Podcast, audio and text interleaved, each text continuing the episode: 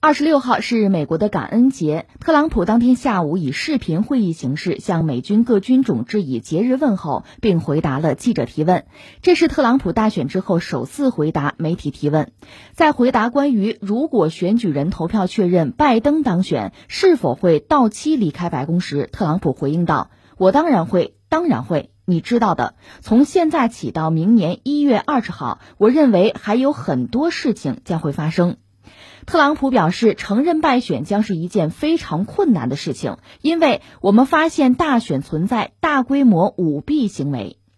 据统计，截至到二十六号，特朗普团队及支持者已经在亚利桑那、佐治亚、内华达、宾夕法尼亚等州发起了三十六起诉讼，但其中的大部分诉讼均已败诉或撤诉。美国总务管理局十一月二十三号已经致信拜登，通知将为其提供总统过渡程序所需要的资源和服务。美国政府部门随后也陆续启动权力交接和过渡程序。按照美国的法律，各州必须在今年十二月八号之前解决选举争议。二零二一年一月二十号中午，总统权力完成交接。在被问及是否出席明年的新一届总统就职典礼时，特朗普拒绝表态，仅表示“我知道答案”。呃，这应该是特朗普近期第二次，就是承认败选、释放的这么一个信号。嗯，本周一的时候，特朗普任命的那个美国总务管理局局长墨菲，这个人是正式通知拜登，拜登的团队啊开始过渡程序。外界认为这是特朗普释放的第一次，就是承认败选的信号。特朗普提到的这个选举人团投票，呃，其实才是真正直接选出总统还有副总统的投票。美国大选咱们都说过啊，采取的是这个选举人团制度。呃，十一月三号是美国民众投出的选票，上边的票虽然写的也是总统的候选人呀，还有副总统的候选人的名字，但是他们的选票仅仅在是本州内，就自己的地区内计票。美国四十八个州，包括华盛顿特区，实施的是那个叫“赢者通吃”，就是说，多数选民投票支持的候选人，就赢得这个州所有的选举人票。这也是美国媒体在十月七号做出这个大选结果预判的这么个依据。根据各州普选票的计票结果，媒体呢就可以计算出每位候选人获得的选举人票，最终就预判谁赢得了大选。在今年的大选中，媒体预测拜登是赢得了三百零六张。嗯，选举人票，特朗普是拿下了二百三十二张，但事实上，这个选举人投票啊还没有正式开始呢。根据美国的选举规定，选举人团投票定在了十二月的第二个星期三之后的第一个星期一，也就是今年呢，也就是十二月十四号。当天呢，各州的选举人将在本州首府举行会议，然后投票选出总统和副总统。之后呢，选举人还会签署这个投票证书。在十二月二十三号前寄给参议院议长，也就是副总统彭斯，要这么一个流程。到了明年的一月六号，新一届国会将宣布最终的总统人选。然后特朗普说，选举人投票投给拜登，他就会离开白宫。呃，他真正离开白宫还要等到的明年的一月二十号，就这一天，然后新总统才会正式的入住白宫。在美国大选过去的这个二十多天里吧。感觉特朗普应该是没怎么上过班，不管是面对媒体啊，还是出席活动，感觉都是一副心不在焉的样子。其实他不上班的日子里，他也没闲着，打过四五次高尔夫球，还有呢就是死磕，就说你们这大选舞弊。但是他这么努力啊，换来的却是事与愿违。呃，现在目前来看，没有一个重新计票的州发生了反转，不管是电脑统计还是人工统计，呃，那些特朗普。信以为真的证据啊，反正最终都没有奏效，无力回天了。估计他也是承认了这一点，所以才说出刚才说出的那句话。交接呢是下属的事儿，特朗普不会跟一个他不承认的对手交接。他现在啊有更重要的事儿要操心。你像感恩节到来的前两天，特朗普在白宫花园里不是还当众赦免了一只幸运的火鸡吗？还有在感恩节到来的前一天，特朗普赦免了他的前安全顾问福林，还祝他阖家欢乐。这个福林啊，牵扯了什么案子？咱们先暂且不说呢啊，先说一说特朗普手里的这个总统赦免权。呃，美国宪法在起草的时候啊，就从英国人那里抄来了这么一个赦免权。这是一项总统专属的权利，可以给罪犯自由、减刑，还有包括取消罚款等等，甚至叫停对某个人的一切调查。呃，一旦特朗普签字儿，决定了赦免，那么这个人就从原来的罪行里就彻底解脱了，自由了。国会呢，还有最高法院都无权干涉，所以说这个权力很大。但是他的赦免权也是有范围限制的，只有触犯了联邦法律才能被赦免。下面各州按照各州的法律宣判的犯人，你总统是赦免不了的。那项权利呢是在州长的手上。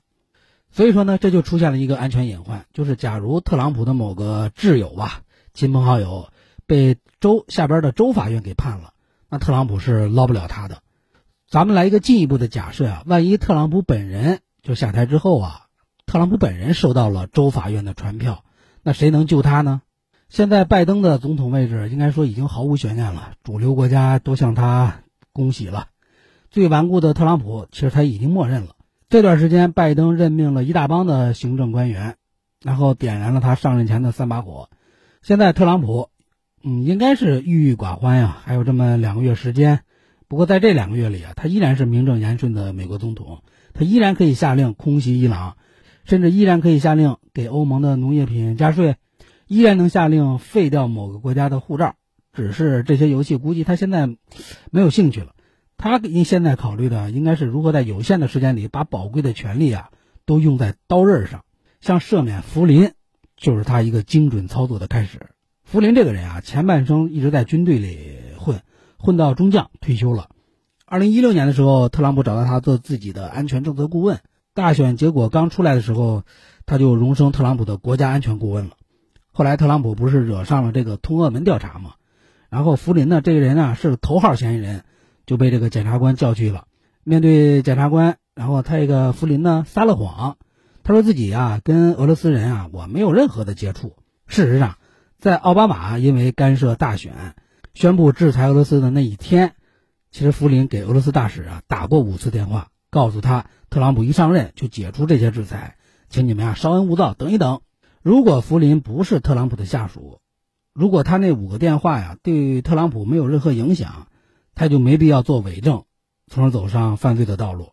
换句话说，他撒谎就是为了保住老板特朗普。最终呢，他成了棋子，自己落得一个上班二十四天就离开白宫的下场。而且他下岗之后的三年里啊，随时被传唤。现在呢，在权力美国总统权力进行交接的这么一个过渡期内啊，特朗普赦免了这个曾经为自己撒过谎的人，可见特朗普依然有情有义。但真的是这样吗？是有情有义吗？他是有。有想法的，其实，在福林之前，特朗普还赦免过另外一个人，那个人就是特朗普二零一六年的竞选顾问，叫罗杰·斯通。呃，这个人啊，也是在面对检察官盘问的时候啊，撒了谎，他的谎言给调查制造了很大的困难，浪费了宝贵的司法资源，所以法官一怒之下判他有期徒刑三年零四个月。也是特朗普今年七月份的时候，把他的刑期给清零了。这两个人都。为自己撒过谎，先后都被特朗普给赦免了。但是因为通俄门进去的其他人啊，就没有享受到这个待遇，至少没有出现现在特朗普这个首批赦免名单里。接下来会不会赦免，咱们现在还不好说。你比如跟了他很多年的前私人律师科恩，现在距离出狱大概还有一年的时间。当时面对检察官盘问的时候，他选择了认罪，而不是撒谎。按理说呀，从法律上来讲，赦免了这些为自己犯过罪的人啊。对于犯人的改造，那肯定是不利的呀。但是抛开法律来说，这可是符合情义的呀，符合人情的呀，符合道义的呀。可是现在不是特朗普考虑人情的时候，他考虑的是安全。如果不赦免这两个人，下次他俩再跟检察官一起喝茶，恐怕就不会对自己撒谎了，因为那时候特朗普就不是总统了。过去的这个四年里，针对特朗普的调查呀，还有指控啊，很多。但是就算再多，法庭也不能拿他怎么样，因为他享有总统豁免权嘛。但是这顶保护伞再过两个月就没了呀。尽管这美美国总统退休之后啊，特勤局可以派人终生保护他的人身安全，但是却不能保护他不被人起诉啊。现在还有好多案子排着队等待着特朗普离开白宫呢。我就举几个例子，比如特朗普曾让外国政要住在自家酒店，这就涉嫌违规牟利；比如特朗普竞选团队支出的1.7亿美元涉嫌洗钱；还有特朗普集团曾经有银行和保险欺诈；还有特朗普集团曾经为了避税夸大了资产总额；还有特朗普曾经给两名女性封口费，来保守自己少儿不宜的秘密。还有通俄门事件中，他涉嫌妨碍公务和干涉司法，这些都是啊。但是这些案子里啊，通俄门啊比较麻烦，一旦败诉啊，不但丢人，可能还会进监狱。就是如何确保自己离开白宫之后既不丢人也不进去，是特朗普接下来两个月的工作重点。它的重要性啊，我估计远远超过了他跟拜登之间的交接。那现在咱们可以分析分析，特朗普到底会怎么做呢？可能有人想到了这个总统豁免权。他们的宪法里啊，没有规定说美国总统不可以赦免自己，但是特朗普会不会来个自我赦免呢？二零一八年通俄门闹得沸沸扬扬的时候，特朗普就说：“我可以赦免我自己，只是我啥问题也没有，没必要这么做。”但是现在看看现在的情况啊，这么做似乎有必要了。但是美国两百多年的短暂历史上啊，从来没上演过赦免自己这么个事儿。做与不做，让特朗普压力山大；做了就开先河了，不做呢？在自己万一进去呢？如果一直犹豫不决的话，特朗普还有另外一个方法，就是借助副总统彭斯之手来赦免自己。而且这个做法呀，在美国历史上是有先例可以借鉴的。怎么做的呢？咱们可以回顾一下，就是那个著名的水门事件。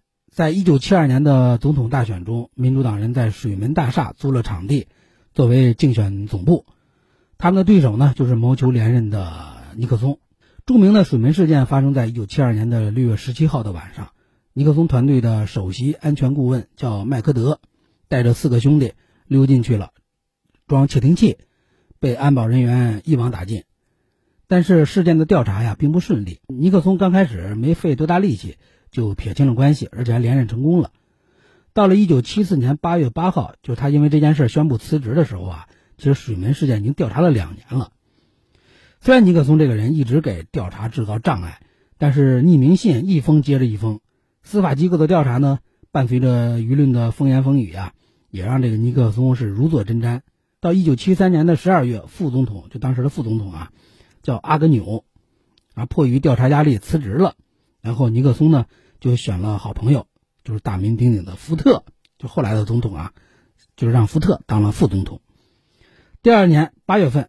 尼克松自己受不了调查压力了，我宣布辞职了，就成为美国历史上啊第一个，也是至今唯一一个任内辞职的总统。他这一走，副总统福特不就变成了美国总统了吗？然后福特搬进白宫的第二个月，就宣布以赦免因为水门事件遭受调查的尼克松。从此以后，尼克松就是安安心心的在老家读书写字了。福特的赦免理由是什么呢？现在来看，充满了人文情怀呀。他说：“老总统因为这件事儿已经遭受了太多了，这是一个大家都有责任的国家悲剧。如果没人叫停的话，这个悲剧一直会持续下去。现在我有办法叫停他，所以我就这么做了。所以现在来看啊，如果特朗普弄明白了这个案子，他的第二个做法可能就是在某一天突然我宣布辞职，就是成为美国二百四十四年以来啊第二个任内辞职的总统。这样呢，他既可以躲开这个繁琐的交工作交接呀。”然后拜登的就职典礼呢，我也就可以不出现了。他一辞职呢，因为毕竟现在还是总统嘛，他一辞职，副总统彭斯就会被迫升级，做个个把来月的正总统。那在这个短暂的总统生涯里，彭斯是不是可以学习学习老前辈福特呢？赦免特朗普免受任何指控？如果特朗普真选择了走这条路啊，引起的轰动可能并不亚于自我赦免。所以，特朗普到底是宣布自我赦免呢，还是先辞职，然后等着彭斯赦免，或者像个猛士一样直面艰难的人生？他现在是不是还在犹豫之中呢？当然了，以上啊都是咱们的一些假设。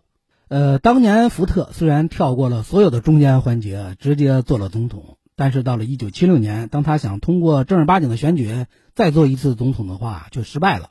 呃，一个重要的原因就是因为他赦免尼克松啊，带来了大量的反对者。假如特朗普要假借彭斯之手赦免自己，那他就得给彭斯非常大的好处，大到彭斯可以不在乎自己的政治前途和个人声誉，有可能吗？咱们拭目以待吧。